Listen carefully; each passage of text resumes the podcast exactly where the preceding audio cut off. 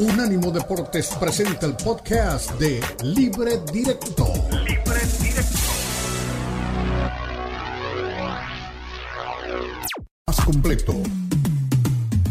Unánimodeportes.com. Somos información, somos polémica, somos entretenimiento, somos la casa de la Premier League y la Bundesliga. Escucha en cualquier momento nuestros podcasts en Google, Apple, Spotify y Audible.com. Somos Unánimo Deportes. Puro deporte.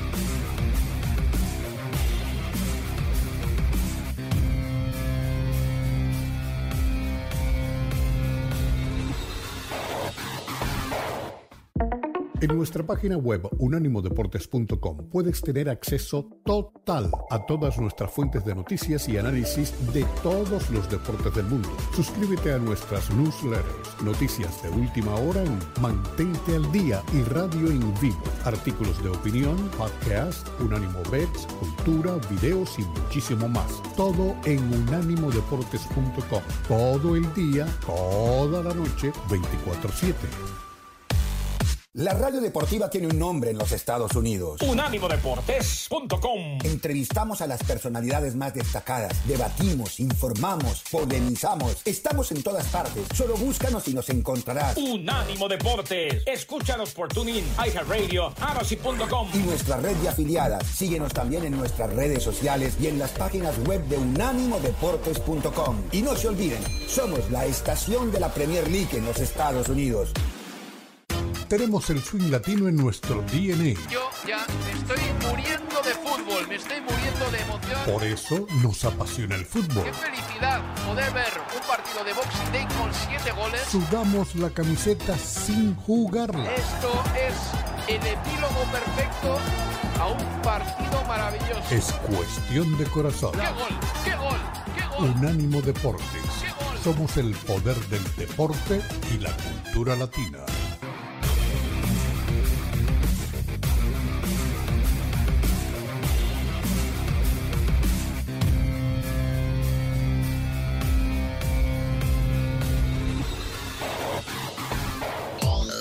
¿Quieres enterarte de lo más importante del fútbol? Escúchanos también a través de la plataforma de arasi.com. ¿Quieres informarte de lo más caliente en el béisbol? Escúchanos también a través de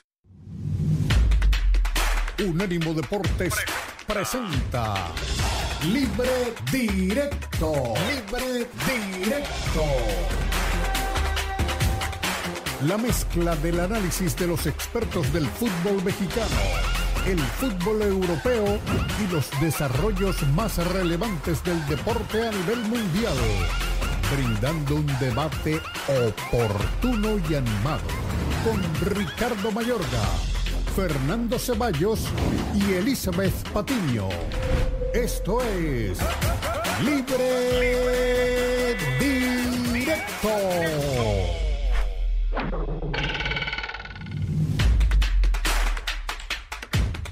Muy buena tarde. Aquí estamos como siempre en este horario y en estas fechas cuando se va aproximando el último día del año. Todavía nos falta el programa del próximo viernes y luego entramos en territorio festivo y nos volvemos a encontrar el día primero. Es decir, vamos a tener toda la cronología de los acontecimientos en el deporte en estos días. A ver, tendríamos que comenzar el día de hoy en nuestras plataformas de Unánimo Deportes y de Libre Directo hablando de lo que significó y cómo llegó, cómo se llegó ya visto más en frío la final del fútbol mexicano y más que la final, el, hubo justicia en, en el título del fútbol mexicano, fue justo el campeón del fútbol mexicano o las voces con agenda, como las he querido manejar yo, con agenda anti, y no digo solamente antiamericanista, sino anti, porque el día que le toque a Chivas, los hinchas de América van a salir en la agenda anti, y el día que le toca a Tigre, los hinchas de Monterrey salen con la agenda anti. Eh, sin agenda. Doña Elizabeth Patillo con el muy buena tarde a libre directo. Esto del triunfo del América, del título del América, se puede enfocar periodísticamente hablando con veracidad y objetividad. ¿Justo? Sí o no.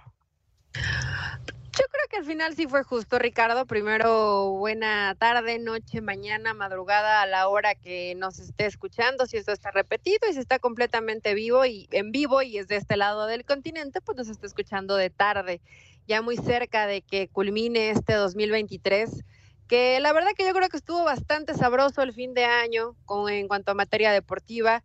Seguramente los americanistas siguen festejando un título que yo creo que tenía rato pero buen rato, ¿eh? En el fútbol mexicano, que no veíamos a un equipo que fuera tan regular de principio a fin, del, eh, a fin de torneo y que precisamente fuera el campeón del fútbol mexicano. Creo que eso fue América.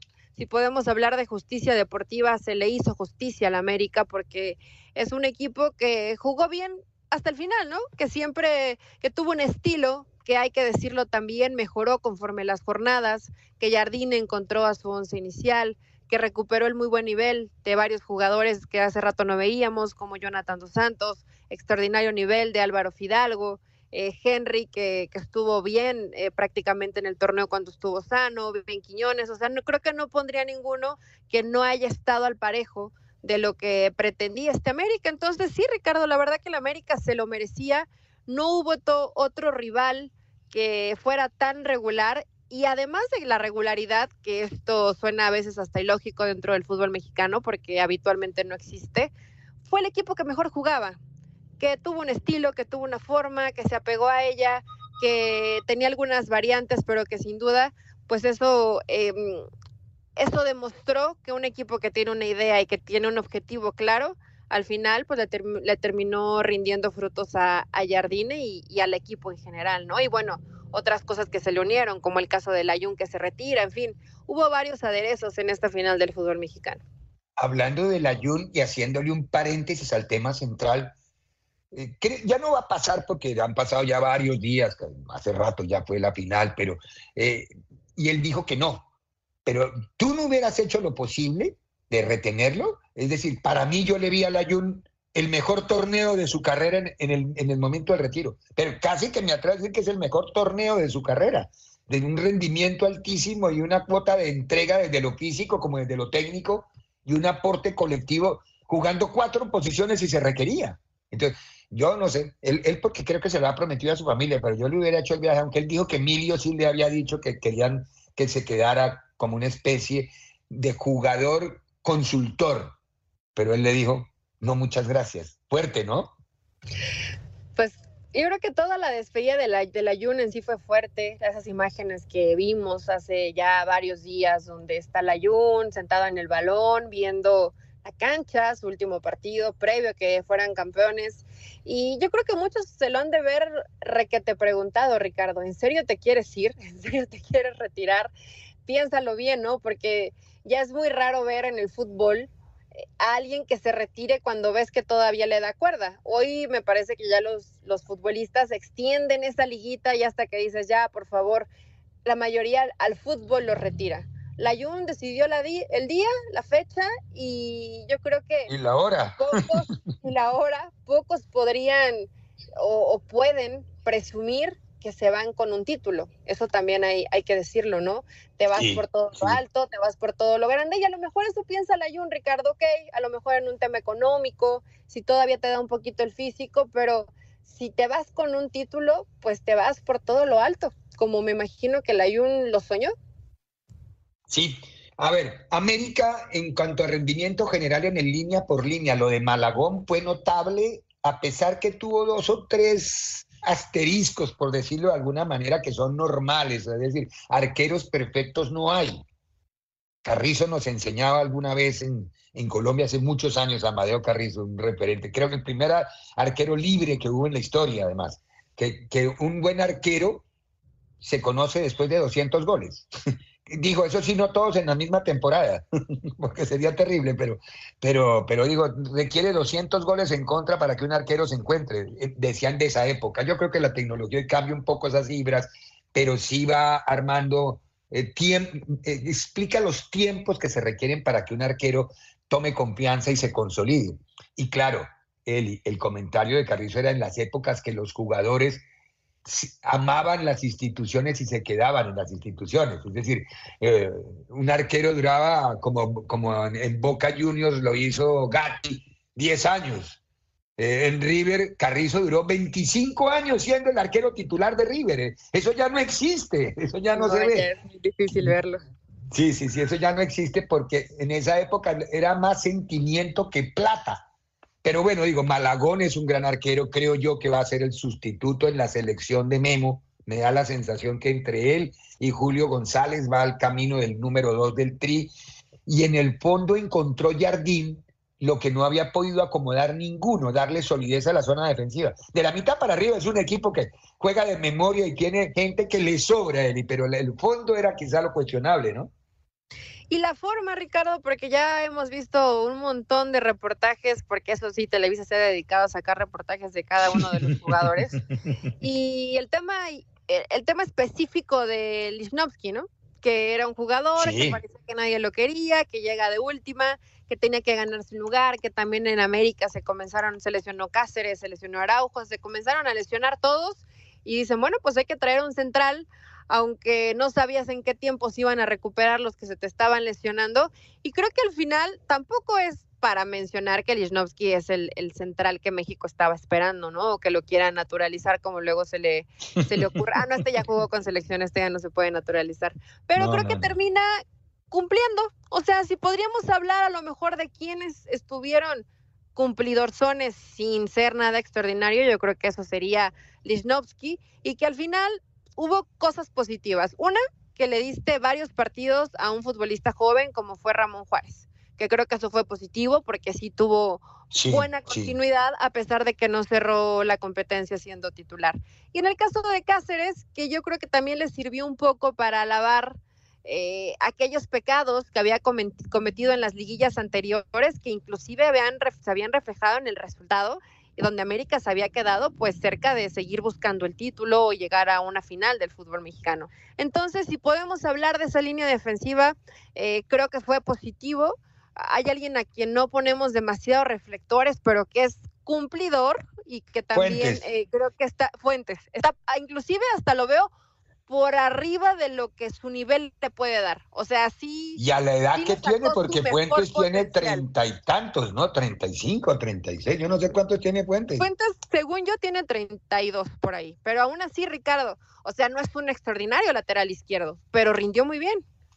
Sí, es verdad, sí, lo- de la- de la mitad para arriba, cero reproches. Es un equipo completo, armado, sólido, a quien pongan le va bien. Eh, si ponen a la pareja de Jonathan con, con Sánchez le va bien. Entre otras cosas, Sánchez se quiere ir, ¿no? Eso es lo que se rumorea en el mercado en estos días. Creo que el, el haber perdido la posición con Jonathan lo afectó a él, a él, a él. No tanto de él en el equipo porque siempre fue muy profesional, pero creo que lo debió afectar porque perdió la posición en el equipo.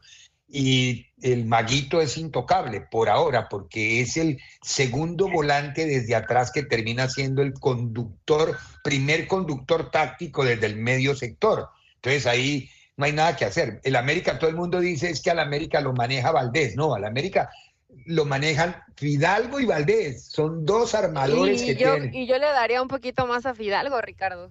Porque Sí, claro, por los recorridos más largos. entiendo que Valdés es el creativo, pero por la forma de juego, en cómo, la- tiene- aparte de que tiene mucha movilidad, la parte ofensiva del América, cómo le gusta traer al equipo, de pronto en esos saltos de línea o en esos pases entre líneas Ajá, que, que necesitaba América para resolver algún acertijo, pues ahí el hombre era Fidalgo, porque ¿a dónde se iba toda la marca o la marca de la mayoría del- de los equipos rivales? Con Valdés. Entonces, Valdés de pronto estaba tan protegido que el que tenía que sacar la magia del sombrero, como le dicen el maguito, pues me parece que era Fidalgo. Así es verdad, es verdad. Pero bueno, muy bien. América justo campeón. Con eso comenzamos hoy, día 29 de diciembre. Forni, querido, que es nuestro director de todos los directores. Se nos está acabando el año y vamos a empezar el otro y lo mismo, ¿no? Lo mismo, lo mismo. Pero bueno, ya aquí comenzamos este recorrido. Usted quédese con nosotros. Vamos a ir a la pausa. Hoy tendremos un programa muy especial, muy variado, muy, muy hecho para que usted reviva con nosotros muchas de las cosas que se vieron en el año y en presente también tenga en cuenta la noticia que les vamos entregando en el presente exacto. Vamos a la pausa y ya regresamos. En breve continúa Libre Directo en Unánimo Deportes. Unánimo Deportes Radio. Estás viendo Libre Directo en Unánimo Deportes. Muy bien, regresamos a Libre Directo, estamos en Unánimo Deportes, ya recuperamos, conectamos, reconectamos, hicimos todo lo posible y aquí está justamente don Carlos Hermosillo, que le habíamos preguntado después de la introducción de la parte humana, le habíamos preguntado a Carlos, ¿qué le dicen los nombres nuevos de la selección mexicana, Carlos querido? Bueno, primero yo conozco a, a Juan Carlos Rodríguez La Bomba, me parece que es, un- es una muy buena decisión. A mí particularmente me gusta, creo que le va a dar, le va a dar mucho a la selección. Es un hombre muy trabajador, muy exigente. Eh, y, te- y- y con el entendido que, que, que, que- que este, que en el fútbol mexicano es un poco complicado trabajar por todas las exigencias que hay, por todas las este, por todos los medios que existen que parece que, que algún día fuimos campeones del mundo y no somos campeones del mundo. Estamos, queremos, queremos avanzar, pero no somos campeones del mundo. La llegada de Julio Davino eh, es un jugador, ya estuvo en Monterrey, quizá no le fue del todo bien, pero es un muchacho bueno, decente y espero que haga un buen trabajo. Lilini, Lilini es a lo que se dedicaba. A mí me gusta de lo que la llegada de Lilini, porque Lilini fue muy claro y yo lo tuve la oportunidad de entrevistarlo cuando cuando él asume este eh, como director técnico de Pumas, él fue muy claro y dijo, yo yo no soy director técnico. A mí me gusta trabajar con jóvenes y con, con y- y generar jugadores este, para, para, para arriba. Entonces, creo que si, si realmente existe un plan de trabajo está bueno, creo que puede ser algo interesante con Lilini. La, la, la llegada de Coca y la, la llegada de, de Ares de Parra, que esa, esa me parece ridícula, lo más ridículo que yo he visto en el fútbol mexicano, pero pues, son, son, son compromisos adquiridos, ¿no? Déjame apoyo en, en- en la decisión de la televisión y entonces te vamos a premiar, espérate, vete al Querétaro mientras, mientras que tú, y luego ya te traigo a la, a la selección, un tipo que, que tiene unos altibajos en su carácter, que es muy agresivo, que ya he escuchado cosas de los jugadores y que digo, ¿qué hace Ares de Parras en la selección? No entiendo, pero... Y la llegada de Coca, que lamentablemente la culpa no es del indio, como dice el dicho, sino que la hace el compadre. Coca no tiene la culpa. Coca tuvo buenos resultados en el fútbol mexicano, para mí hicieron, se hizo mucha especulación de la llegada de un técnico que no era él, cuando ya ellos ya sabían que iba a ser él. Entonces, su llegada no es la mejor. Por lo tanto, pues hay muchísimo más presión. Efectivamente, si no gana, olvídate que no gane los dos partidos. Si no gana el primer partido contra Estados Unidos, agárrense. Agárrense, porque, porque va, se va a ejercer una presión innecesaria. Y la verdad es que a mí, a mí yo, yo, yo sería mucho más sensato, le pediría a la gente que fuéramos mucho más sensatos y mucho más conscientes de lo que tenemos y de lo que somos. Y no juzguemos a un técnico en un proceso que ha sido todavía muy corto. Necesitamos darle tiempo, necesitamos confiar en un técnico. Ya decidimos que fuera Coca, más allá de que nos guste o no nos guste, tenemos que apoyar. Yo creo que ese, ese, ese es mi, mi, mi punto de vista. Y la otra es, en el entendido de todos los nombres que hemos dicho, también tenemos que entender que el fútbol mexicano pues es de, cuates. Y, nosotros, pues sí, nosotros en los medios, pues sí estamos para a lo mejor cuestionar, decir no nos gusta, pero pues lo manejan ellos a su gusto, hombre. Ellos son los que ponen la lana, ellos son los que pagan en sus equipos y pues no nos queda de otra más que a veces apechugar, pero desde este, desde este lado nosotros también tenemos que aportarle al fútbol mexicano y decirles, oigan, hagamos algo, deja, tengamos menos extranjeros, tengamos ascenso y descenso, demos más oportunidad a los jóvenes. O sea, está bueno que vengan extranjeros, que te vengan extranjeros con calidad, que vengan a aportarle al fútbol mexicano, que tengamos una liga que pueda crecer, que no tengamos una liga que nada más sea liguilla, sino que tengamos una liga que sea todo, un complemento, que no veamos nada más partidos interesantes en la liguilla, no, que veamos partidos interesantes en el torneo regular, porque es, es bien difícil, es muy difícil. Y las caras nuevas de la selección, pues yo sí creo que tiene que haber un recambio. Yo sí creo que en algunas posiciones cada día se cierra más, porque cada día hay menos jugadores este, por el poco Claro. trabajo que han hecho los equipos. Tienes toda la razón. A ver, yo no me quiero meter más porque tengo dos compañeros, eh, doña Elizabeth Patiño y don Fernando Ceballos. Elizabeth, ahí tiene al, al, al- al grandote de Cerro Azul. Sí, ¿cómo, Elizabeth, cómo ¿cómo estás? Carlos? Te mando, te mando un abrazo. Y a ver, todo esto que hablas sobre el proceso de Diego Coca y dices, hay que apoyar. Evidentemente la situación es tensa porque ya Diego Coca llega con un mal antecedente de decir que lo impusieron. Si las pruebas que se le vienen a continuación, partidos obviamente contra Estados Unidos, partidos amistosos, el tema de la Nations League, etcétera, no fueran pruebas superadas, me refiero al resultado. ¿Crees que sería prudente ya cortar de una vez el proceso de Diego Coca? No, no. Pero todo puede pasar en México. Imagínate que nosotros calificamos al Mundial del 98, si no me equivoco, con Bora Milutinovic dos partidos antes y corrieron Sí. al técnico. Entonces cualquier cosa puede pasar. Don Fernando Ceballos, le saludamos y le presentamos a, a- a- a don Carlos Hermosillo. Ya No, se conocen ¿Cómo estás, Carlos? Fuerte abrazo. Qué gusto, Eh, yo, Igualmente, Fer. yo, yo te voy a sacar del tema de selección y te voy a llevar a otro tema que, que pues eres más que voz autorizada. Eh, ¿Qué podemos Cruz esperar ahora de. Cruz Azul con, con, con Tuca? Se- ya, Pero no lo ya, ya, ya salvó, ya medio salvó el barco la temporada pasada, pero esta temporada empieza realmente el proyecto Tuca, ¿no? Él está metiéndose en, en los fichajes, en cómo reforzar el equipo, en quién se va, quién se queda. Eh, eh, ¿es, ¿Es lo Mira. mejor que le pudo haber pasado a Cruzul a llegar al Tuca o no? Yo tuve la oportunidad de platicar hace unos días con Tuca. Yo siempre lo dije, y no porque, porque lo conozca, pero me da gusto que esté en, en- en- en el Cruz Azul. Lo, lo cuestionan de defensivo, pero pues sí, yo quisiera muchos técnicos defensivos que nos llevaran a los títulos que él tiene. Eh, está estructurando un equipo. ¿Qué podemos esperar de Cruz Azul? Mira, vamos a separar las cosas y te las voy a decir tal cual. Si hablamos de los bar, ¿cómo, cómo- cómo- qué palabra puedes poner? Barbajanes que son los directivos, pues no podemos explotar nada. Si hablamos de lo que es el Tuca y lo que quiere hacer el Tuca y que ojalá al, al conejo lo dejen hacer, creo que podemos esperar algo muy bueno de Cruz Azul. La manera en que se, en que cortaron algunos jugadores hoy en Cruz Azul, me parece pues, como son los barbajanes de los directivos, porque no los puedes decir que se vean de viaje y el día que llegan para irse de viaje a la pretemporada les dices, dice mi mamá que siempre no. No. Cruz Azul es una institución maravillosa. Eh, lamentablemente está manejada por, por barbajanes que no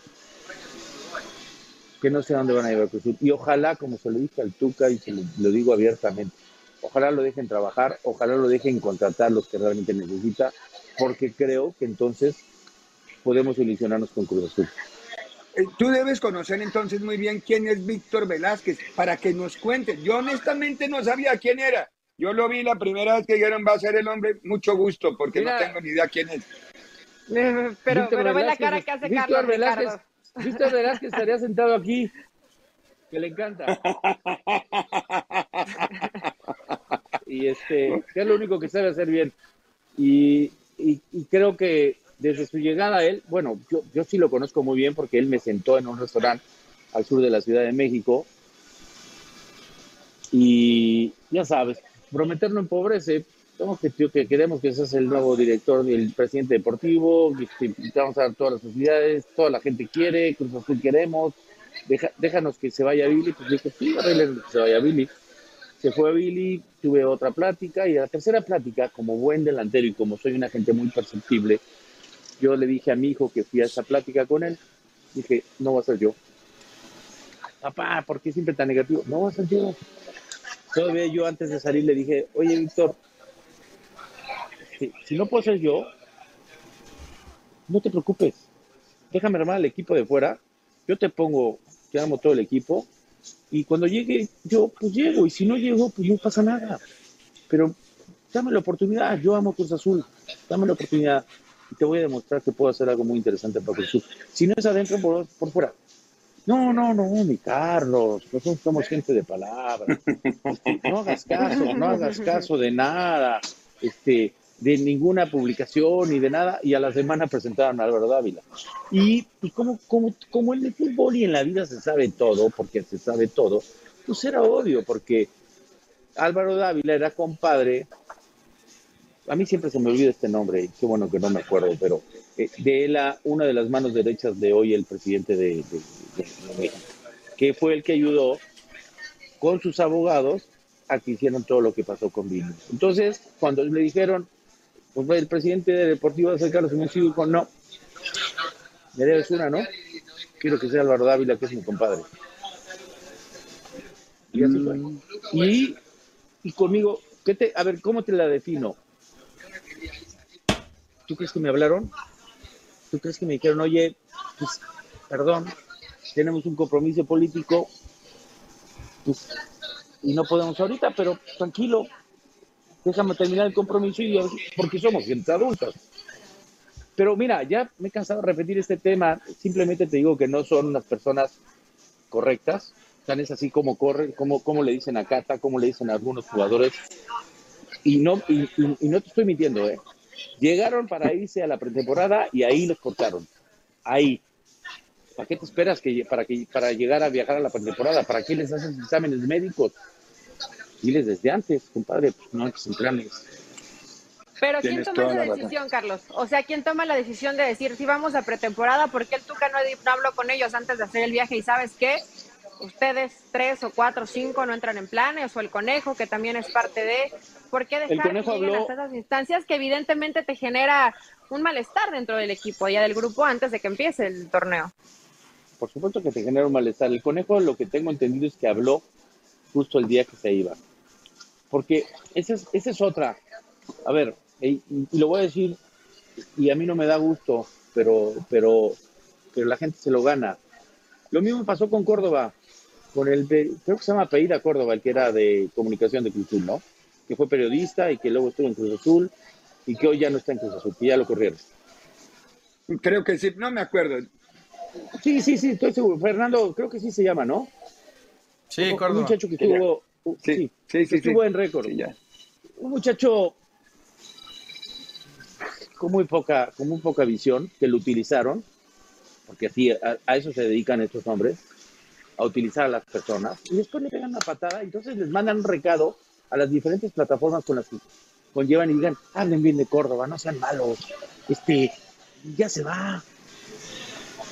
A eso se dedican. Y yo se lo digo al conejo, conejito, ojalá que no te estén utilizando, porque al ratito te van a pegar una patada y lamentablemente ya no vas a poder regresar ni de, ni de entrenador deportivo ni de director deportivo. Entonces, ojalá que lo que hagas, lo hagas consciente y te des el lugar que, que- que te corresponde como director deportivo. Porque estos hombres no Perfecto. saben, se sacaron la lotería, hombre. Sí, tienes razón, Carlos. Carlos, el tiempo nos atropella, pero no te quiero dejar ir sin preguntarte algo. No, no, no, no, hacer la pregunta incómoda. Pero te vamos a volver a ver. Vamos a volver a ver. Obvio, obvio. Me van a ver y muy pronto. El próximo mes, lo que sí te puedo adelantar es que voy a estar en la Leagues Cup. Lo que sí te puedo adelantar es que voy a estar con Apple TV. Y después ya te diré. Está bien. Carlitos, abrazo del alma, muchos éxitos. Éxito. Que la su- su- Los quiero, suerte te quiero. atropelle, como decía. Y, y que muchas gracias por haber compartido con nosotros este ratito. Al contrario, fue un placer. Saludos, Fede, saludos a todos. Abrazo. Carlos Hermosillo, en estado puro.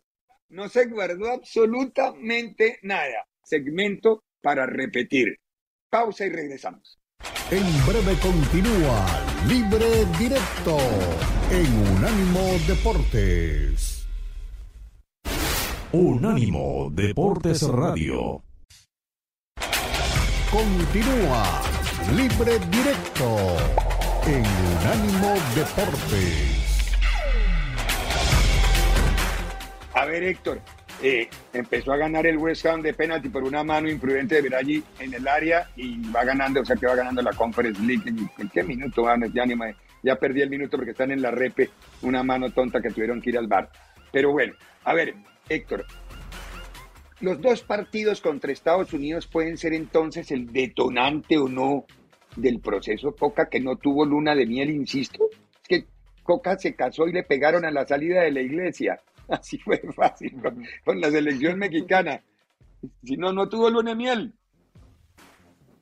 No, no hay, no hay luna de miel ahora, no hay porque ya tuvo este partido amistoso contra Estados Unidos que mira lo que son las cosas, un partido que parecía con un Estados Unidos muy debilitado, sin sus figuras y, y una selección nacional también medio alterna, pues bueno, una selección B de México eh, contra una selección C de Estados Unidos y la verdad es que el resultado pudo ser mejor, hubiera servido de alguna manera como un atenuante ahí para, para decir la selección mexicana ya rompió esta, esta mala racha contra Estados Unidos, pero igual era un amistoso que no servía de gran cosa y al final no se pudo ganar, se empató casi de última, Estados Unidos sacó el resultado al final, eh, salvó una, una derrota y México no pudo cortar esa mala racha que tenía contra Estados Unidos. Ahora viene esta semifinal de la Champions, de, de esta eh, National Leagues, viene la, la, la se- semifinal y luego veremos si nos enfrentamos en la Copa de Oro con ellos, porque será hasta instancias superiores, quizás hasta la final, si es que los dos llegan. Hay que ver si en medio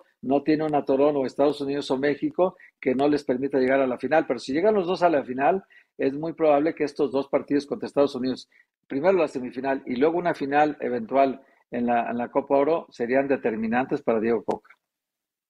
Eli. Qué, qué bravo se viene para el entrenador. Pero fíjate que en, esos, en eso eh, coincido contigo, Héctor.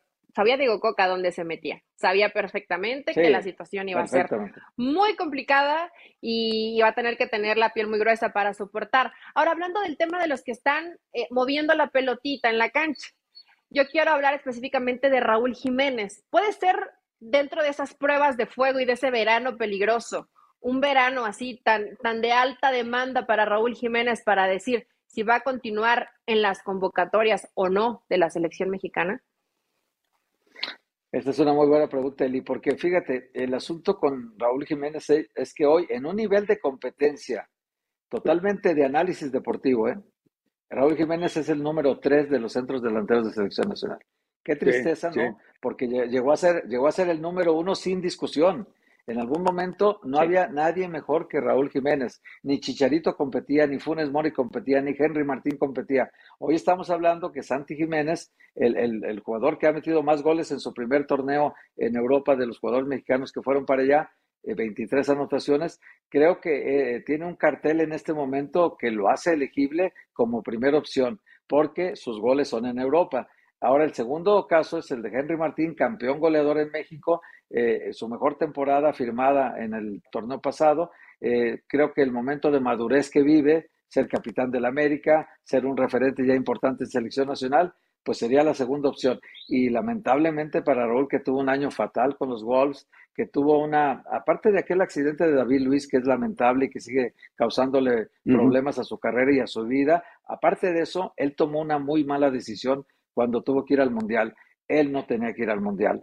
Y tuvo que, primero, por un, auto, un autoanálisis de no estoy listo para jugar el Mundial y soy, soy responsable de mi decisión. Nadie le va a influir en su decisión y él pudo haber dado un paso de costado que hubiera sido, me parece, un acto de, autocrítica muy importante que no lo hizo y perdió la oportunidad. Y ya Lupe, Julian Lopetegui se lo cobró después, dijo, él quiso ir al Mundial, no se quiso recuperar aquí con nosotros, pues perdón, perdió la titularidad y ni lo tomaba ya en cuenta para muchos partidos. Al grado, lamentable, de que en su última actuación en casa ni siquiera jugó un minuto. Estuvo en la banca todo el tiempo y además su condición de que no hizo un solo gol en toda la temporada, lo hace, te digo, en este momento, si Diego Coca lo pone de primero eh, en un partido oficial, no en los amistosos, puede jugar los amistosos como primero, no, lo, no tengo duda. Hoy podría jugar, ¿no? hoy podría jugar, sí, claro, y probablemente contra Camerún también, pero si ya contra Estados Unidos, él es el número uno de Coca, algo está mal. Sí, Acaba de empatar la Fiorentina, una gran jugada, triángulo largo, un pivot de cabeza y un remate rasante, segundo palo. No he podido identificar el personaje, creo que lo empezó en Rabat, pero no sé quién terminó la jugada. Que es muy complicado, pero no es complicado lo que nos gusta, ¿no? Mientras hablamos, aquí estamos viendo exactamente todo lo que está pasando en el mundo del fútbol. Héctor, querido, eh, no, en, en pocas palabras, ¿le auguras algo bueno a este cuerpo técnico o tú eres de los que presumes que el fin del verano va a ser medio complicado? Pues mira, en este yo creo que nunca se le desea el mal a nadie, Ricardo, y menos a, la gente del fútbol con la que uno sabe que tarde o temprano te vas a encontrar con ellos. Este, a mí me gustaría que le fuera muy bien, porque si le va bien a él, le va bien a la selección mexicana. Me encantaría eso. Ahora, eh, de que hay sopilotes alrededor de su cabeza, eso no tengo la menor duda, porque está, está, está ocurriendo eso, sí. O sea que va a ser complicada la mano. Tiene que irle bien y salvar esa película y que tome vuelo, pero si no, va a ser complicado.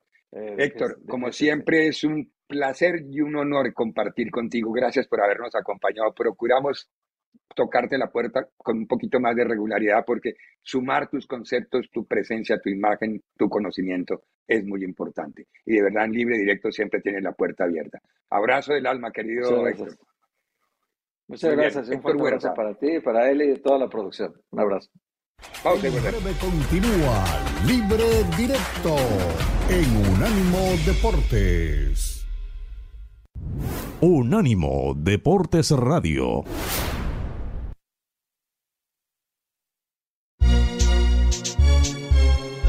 Unánimo